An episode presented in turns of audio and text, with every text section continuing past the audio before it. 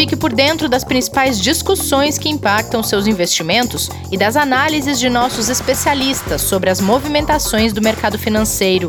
Falando nisso, nosso encontro é toda manhã, logo após a abertura do mercado. Entre nos canais oficiais do Itaú Personalité e envie suas dúvidas sobre recomendação de investimentos.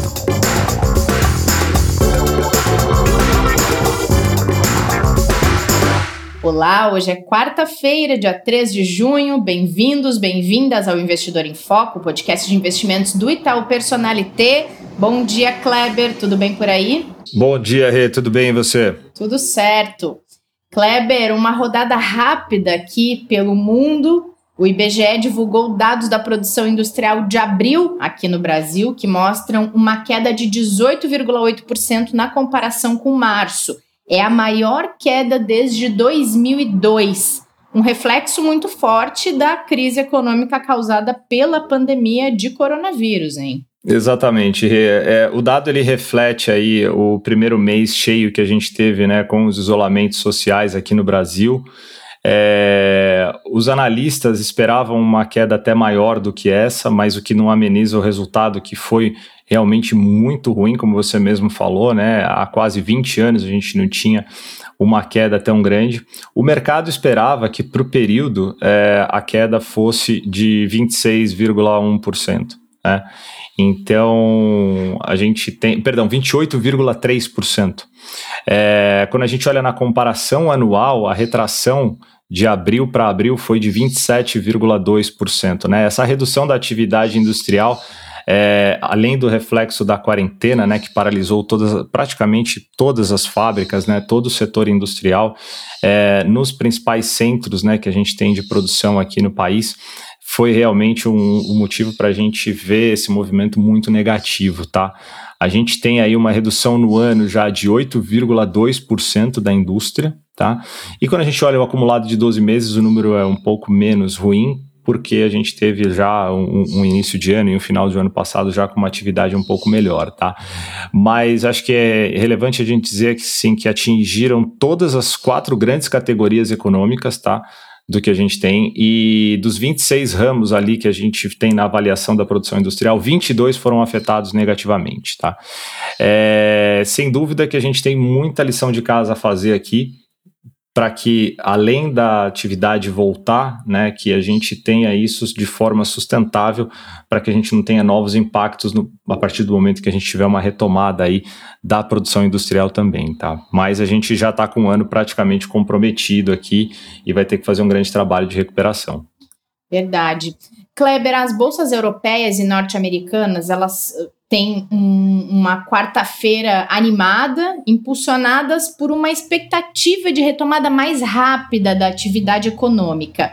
Em que se baseia essa expectativa? O que, que o mercado enxerga para entender que a atividade pode ser retomada de forma mais rápida do que um, o que se pensava há semanas atrás, por, por exemplo?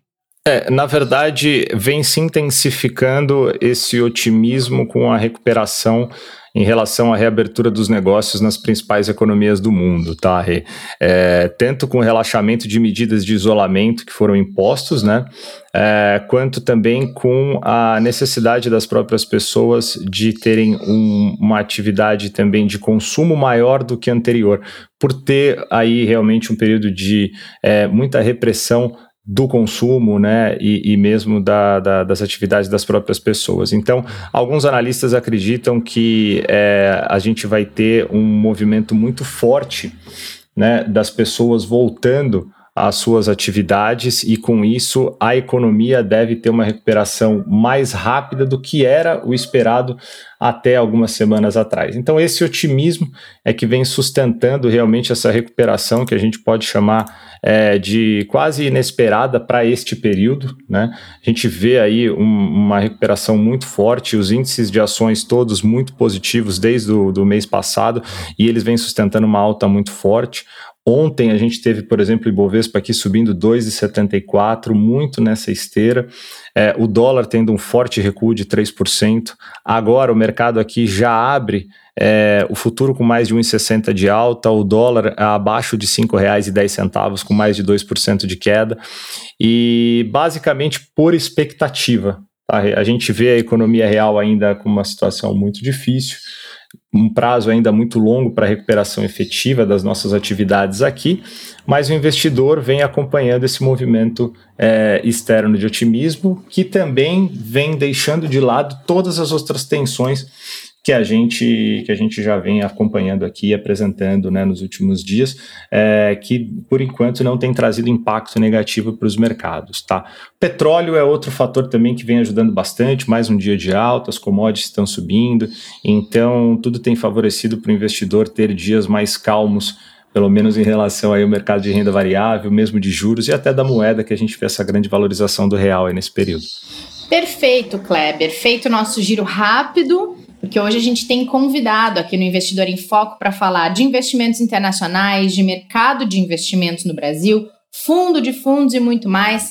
Pedro Barbosa, diretor da área de fundo de fundos do Itaú, agradeço sua presença aqui no podcast. Seja bem-vindo aqui com a gente. Muito obrigado, Renata. Muito, muito bom estar aqui com vocês, Kleber. É um prazer Pedro, muito obrigado pela presença. É, a gente já bateu um papo com o, o, time aqui do FOF, que você gerencia lá, e foi muito legal eles apresentando para a gente como que funciona a área, como que funciona realmente a questão do que é um, um fund of funds, né, um fundo de fundos. E a gente queria começar contigo entendendo um pouquinho aí da área do FOF, né, é, que tem uma característica de escolher realmente parceiros muito sólidos né, para sua distribuição. Vocês enxergam que é, solidez está sendo realmente um diferencial dos gestores que estão conseguindo ultrapassar, né, passar por essa crise? E como é que vocês enxergam isso nos gestores que vocês distribuem? É, eu acho que é muito importante para o gestor, sempre uma análise de gestor tem dois componentes, tem uma, o talento do gestor e a forma que ele está, e um segundo elemento que é quanto bem estruturado ele está, é, como ele está organizado, é, o time, a sociedade. E essa segunda parte é uma parte muito mais previsível. E a gente gasta bastante tempo entendendo como é que é a estrutura da sociedade, quais são os alinhamentos, como é que é o processo de investimento, se é algo replicável para o futuro. E isso é, é, muito importante. Eu acho que toda vez que você tem um choque como esse, é, todas as estruturas estão testadas, né? E, e é muito importante o, o, o gestor ele, ele tá, ter um bom controle de risco, ele entender quanto do, do orçamento de risco ele está consumindo, que num grande choque é muito comum um gestor poder se desorientar.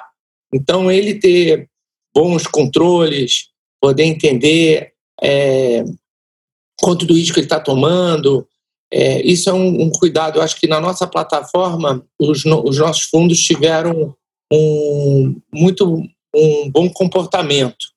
É, eu vejo que muitos, muitos dos gestores que estão aí nos supermercados de fundos e tal, você teve vários desastres, né? E, e, e eu acho que é importante esse processo de seleção, de curadoria, porque a, a, gente no Itaú tem uma grande vantagem. A gente tem uma escala, gente, nós temos um time profissional de quase 40 pessoas olhando isso no detalhe. Nós temos um acesso incrível à informação, é, estamos conversando com esses gestores e monitorando eles é, diariamente. Legal. É, e eu acho que isso faz muita diferença. Né? Sem dúvida. Com certeza. Você até mencionou a questão do supermercado de fundos, né, Pedro?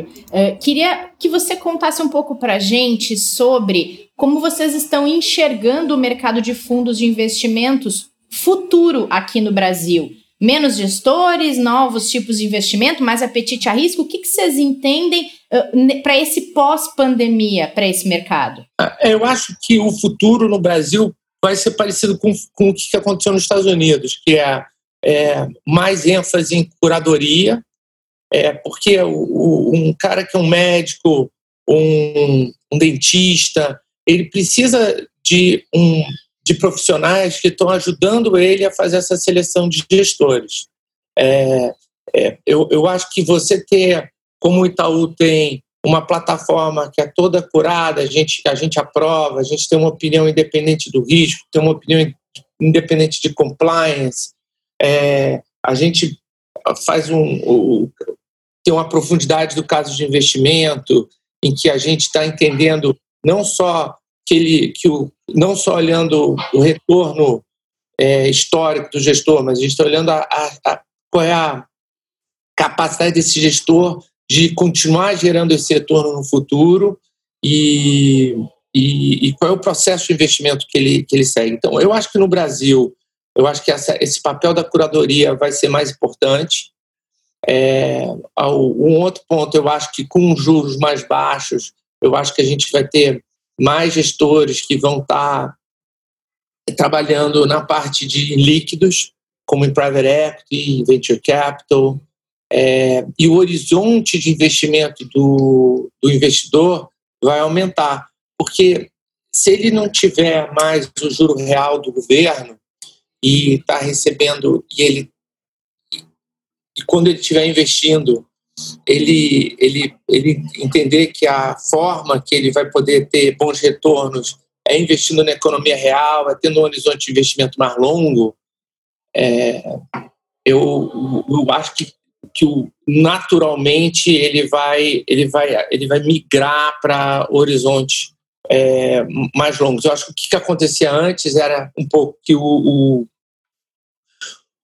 o, o investidor como o juro real era tão alto, você tinha uns juros tão altos que quando um fundo caía no começo, ele acabou de investir, o fundo não foi bem, ele, ele, ele valia a pena ele tirar logo o dinheiro, porque senão o fundo ia demorar, ele nunca ia conseguir alcançar o juro real, porque o juro real era uma corrida louca. Imagina naquela época que o juro real estava crescendo 19% ao ano. É, se você comprasse um fundo, o fundo fosse mal nos primeiros no primeiro mês e te caísse, é, ia ser muito difícil o fundo conseguir se recuperar e conseguir alcançar a, o CDI que uhum. tinha, um, tinha uma taxa de juro real bem alta. Então, eu acho que com o juro real mais baixo, você ganha um pouco mais de horizonte de investimento. Boa, Pedro. E, e a gente vê agora, né, o, esse movimento das bolsas é, lá fora, né, como a gente comentou um pouquinho aqui no começo, né, de, de recuperação. É, dado um cenário também de juros mais baixos né, no mundo todo, inclusive aqui no Brasil agora com expectativa de mais queda ainda na Selic, né, essa recuperação que a gente começa a ver em alguns países, né, estabilidade é, também nas questões de bolsa, né, com grande volatilidade, o interesse pelo mercado internacional acabou aumentando nos últimos meses até por uma questão de risco, tá? Como que vocês enxergam hoje o momento para investimento dentro do, do, do mercado internacional para o investidor brasileiro aqui, local, que hoje tem várias alternativas? É, eu acho que essa é ótima pergunta. Eu acho que o mercado internacional é enorme, né? tem vários instrumentos diferentes, vários, é, vários formas e, e, geografias diferentes também, além de setores. É, eu, eu imagino que, que nesse ambiente de juro mais baixo lá fora, você, em geral, eu acho que as bolsas deveriam continuar performando bem é, porque as empresas, é, apesar de sofrerem um choque grande, e imaginar que esse choque vai ser um choque de, de talvez até dois anos, é, o, o, grande valor da empresa está no valor terminal lá na frente. E você tem setores que, que, que foram menos, muito menos afetados do que outros. Eu acho que sempre tem um canal comum que é a renda do, dos consumidores, mas você tem setores que iniciaram, acho que todo o setor de tecnologia, e tem outros setores que foram afetados de forma talvez permanente. É, navios de cruzeiro, é, é, redes de cinema, eu acho que, que são, são negócios que vão demorar a se recuperar. Eu acho que um bom gestor fazendo essa seleção e trazendo também para o investidor brasileiro é, essa diversificação, habilidade de investir em grandes empresas de tecnologia, é, habilidade de estar investido, de, a, a capacidade de estar investido globalmente em países que talvez já controlaram a, a crise do Covid-19, eu acho que é uma, é uma grande. É, é, é, eu acho que é um grande complemento para uma carteira de investimento. E, então, eu acho que é sempre um bom momento aplicar, porque eu acho que é sempre um bom momento de diversificar.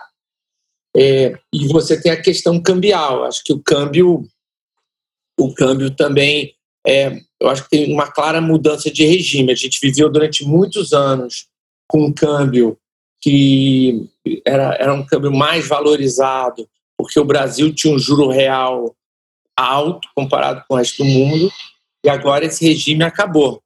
Você tem um juro real muito baixo, zero no Brasil.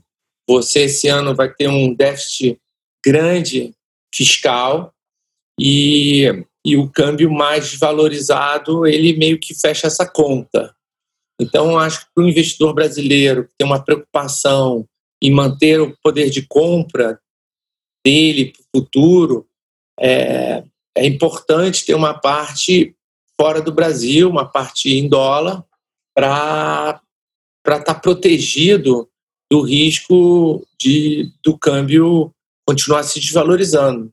Hoje é um dia que o câmbio, o, o real está mais forte, mas no geral eu diria que o câmbio Sim. virou a primeira linha de defesa. Sim.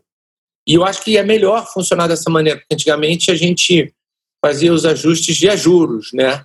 E a, e a economia sofria muito. Eu acho que um câmbio desvalorizado e um câmbio flutuante é muito importante para um país, para uma economia moderna. Seguindo ainda nessa linha, Pedro, uh, da questão do mercado internacional, você mencionou muito o dólar, o câmbio. A gente até fez um episódio aqui essa semana todinho sobre dólar para mostrar os meios de se investir no dólar e o comportamento dele na economia. Para quem não, não ouviu, fica essa dica de voltar ali para entender um pouquinho melhor disso. Você mencionou o dólar e a gente sabe que também tem outras maneiras de se investir no mercado internacional. Queria saber o, em que as suas equipes estão de olho nesse momento como possibilidade de diversificação dentro de mercados internacionais, além de investimentos em dólar? É, a gente tem um fundo chamado Global Alpha, que ele tem uma versão que é protegida, que não tem risco cambial, que basicamente está tá protegido do risco cambial, ele volta para o real, mas ele está investido lá fora. E a gente vai montar um outro fundo agora, que a gente vai estar lançando, que é esse mesmo fundo, só que você fica exposto ao dólar. É, é, em real, né? Você está no Brasil, mas a sua cota tem a flutuação do, do câmbio, além da rentabilidade dos gestores. É, esse fundo, eu acho que é uma ótima maneira do, do cliente do Itaú ele ganhar uma exposição internacional com diversificação e com monitoramento e seleção internacional. É, seleção, seleção profissional, desculpa. É, eu acho que o objetivo desse fundo é ter retornos absolutos. A gente tem um, um e a gente vai fazer um, um outro fundo multigestor que a gente vai estar lançando, que é um fundo focado em ações e globais, né? São gestor, é, é um multifundos de gestores de ações globais. E como a gente tem uma parte forte internacional, Itaú, e a gente tem é, excelentes relacionamentos e a gente tem um acesso aos melhores gestores do mundo, a gente se sente muito muito qualificado de trazer isso para o varejo agora. Eu acho que esses veículos são dois veículos excelente para trazer essa diversificação e, e, e, e dar exposição a, a uma moeda, a, a, ao dólar, para o cliente brasileiro, mesmo estando do Brasil. Acho que isso é uma grande conveniência poder fazer isso tudo do mesmo lugar. Sabe? E Pedro, uh, hoje como é que vocês avaliam assim qual que é o maior ganho que o investidor tem em todas essas alternativas que se apresentou agora, né, de, de, e principalmente quando a gente olha cenário de mercado, dele montar uma carteira de FOF, né, é, a gente hoje, como que pode apresentar para o investidor, por que, que ele vai ter é, vantagens e ganhos em ter aí produtos de fund of funds na carteira dele? Eu acho que o, o fund of funds, eu acho é, o fund of funds, o conceito do fund of funds é uma ideia muito boa. Pequenas sociedades, os melhores gestores do Brasil e do mundo, e você ter isso num veículo só, é, e você ter uma isso ser monitorado de forma profissional. É, eu vejo que a experiência de clientes que estão em multigestores no longo prazo é, e que é muito superior à experiência de clientes que estão compra, compra um fundo, vende, compra uma ação, fica ali trocando de produto. Porque esse monitoramento profissional é quase como, eu acho que uma boa analogia é pensar numa maratona. Muitas vezes o cliente que não está dedicado de forma profissional a avaliar gestores, ele está ele tá quase que avaliando o cara que vai ganhar a maratona para um pequeno trecho da corrida. Então ele imagina assim, ah, esse corredor, esse corredor aqui ele está na frente dos últimos 300 metros, então eu vou apostar nele, que ele vai acabar a maratona melhor que os outros. E muitas vezes quem quem acelera muito no começo cansa e para no meio e você tem uma troca de liderança. Então, para a gente, a questão de consistência é muito importante. É, e, e, e, eu imagino que é um, para um, uma pessoa que não é um profissional de mercado, e mesmo eu que sou profissional de mercado, eu vejo que é uma, é uma grande vantagem você ter alguém olhando seus investimentos e, e medindo isso, e avaliando, entrevistando. E fora as vantagens óbvias, que é, por exemplo, você vender um fundo, você não precisa pagar o imposto e você poder usar o, o, o, o retorno, o, você poder. É, você vende um fundo e pode comprar outro, é, você, você tem dentro do veículo, né? Você tem a você tem várias vantagens por estar de diversificação, de estar num, num veículo é, de fund of funds que, que eu diria que são muito superiores a estar montando isso sozinho, sabe? É, a gente conversou também sobre essas facilidades, né, com o pessoal da sua equipe na semana passada. E ainda pensando nisso, Pedro, em tudo que a curadoria do FOF tem hoje selecionado dentro do Itaú, onde é que você diversificaria os investimentos se você fosse investir hoje, nessa quarta-feira?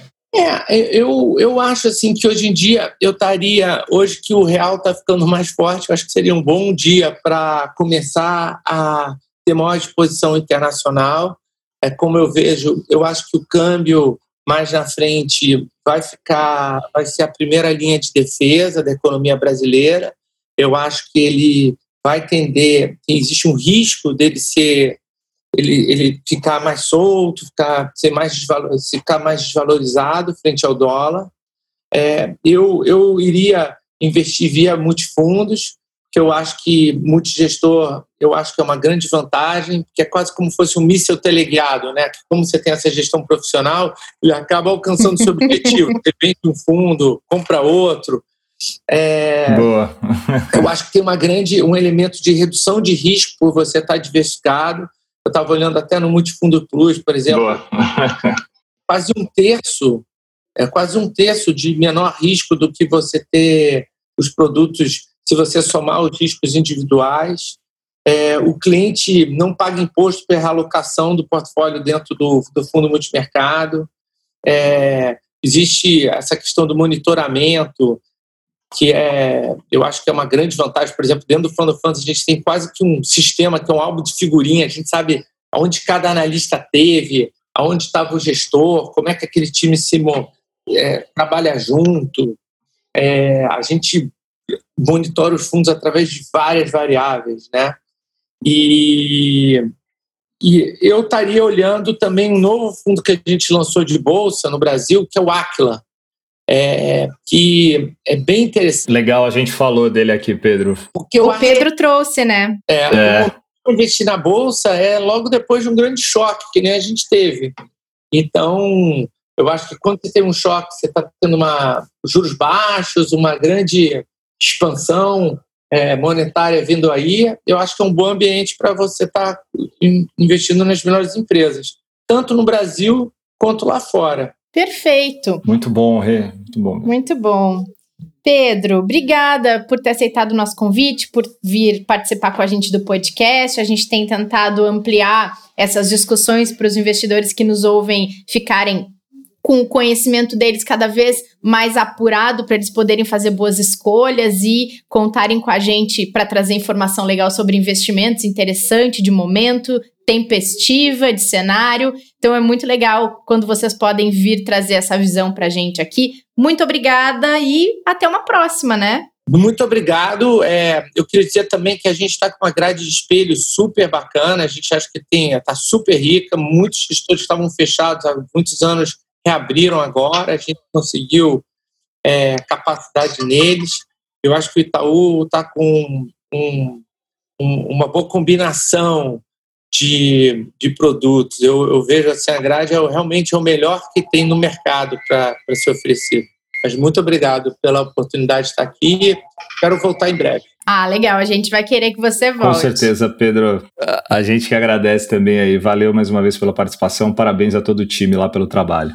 Grande abraço, obrigado. Obrigada. E Kleber, nós nos encontramos amanhã por aqui? Estaremos aqui amanhã de novo. Combinado. Não percam também a live de hoje às 5 da tarde no Instagram e no YouTube do Itaú Personalité. Sigam nossas redes sociais para ficar por dentro desses conteúdos sobre investimentos. E até amanhã. Fiquem bem, fiquem em casa, protejam-se e voltem a ouvir o podcast na quinta-feira. Até lá. Fique por dentro das principais discussões que impactam seus investimentos e das análises de nossos especialistas sobre as movimentações do mercado financeiro. Falando nisso, nosso encontro é toda manhã, logo após a abertura do mercado. Entre nos canais oficiais do Itaú Personalité e envie suas dúvidas sobre recomendação de investimentos.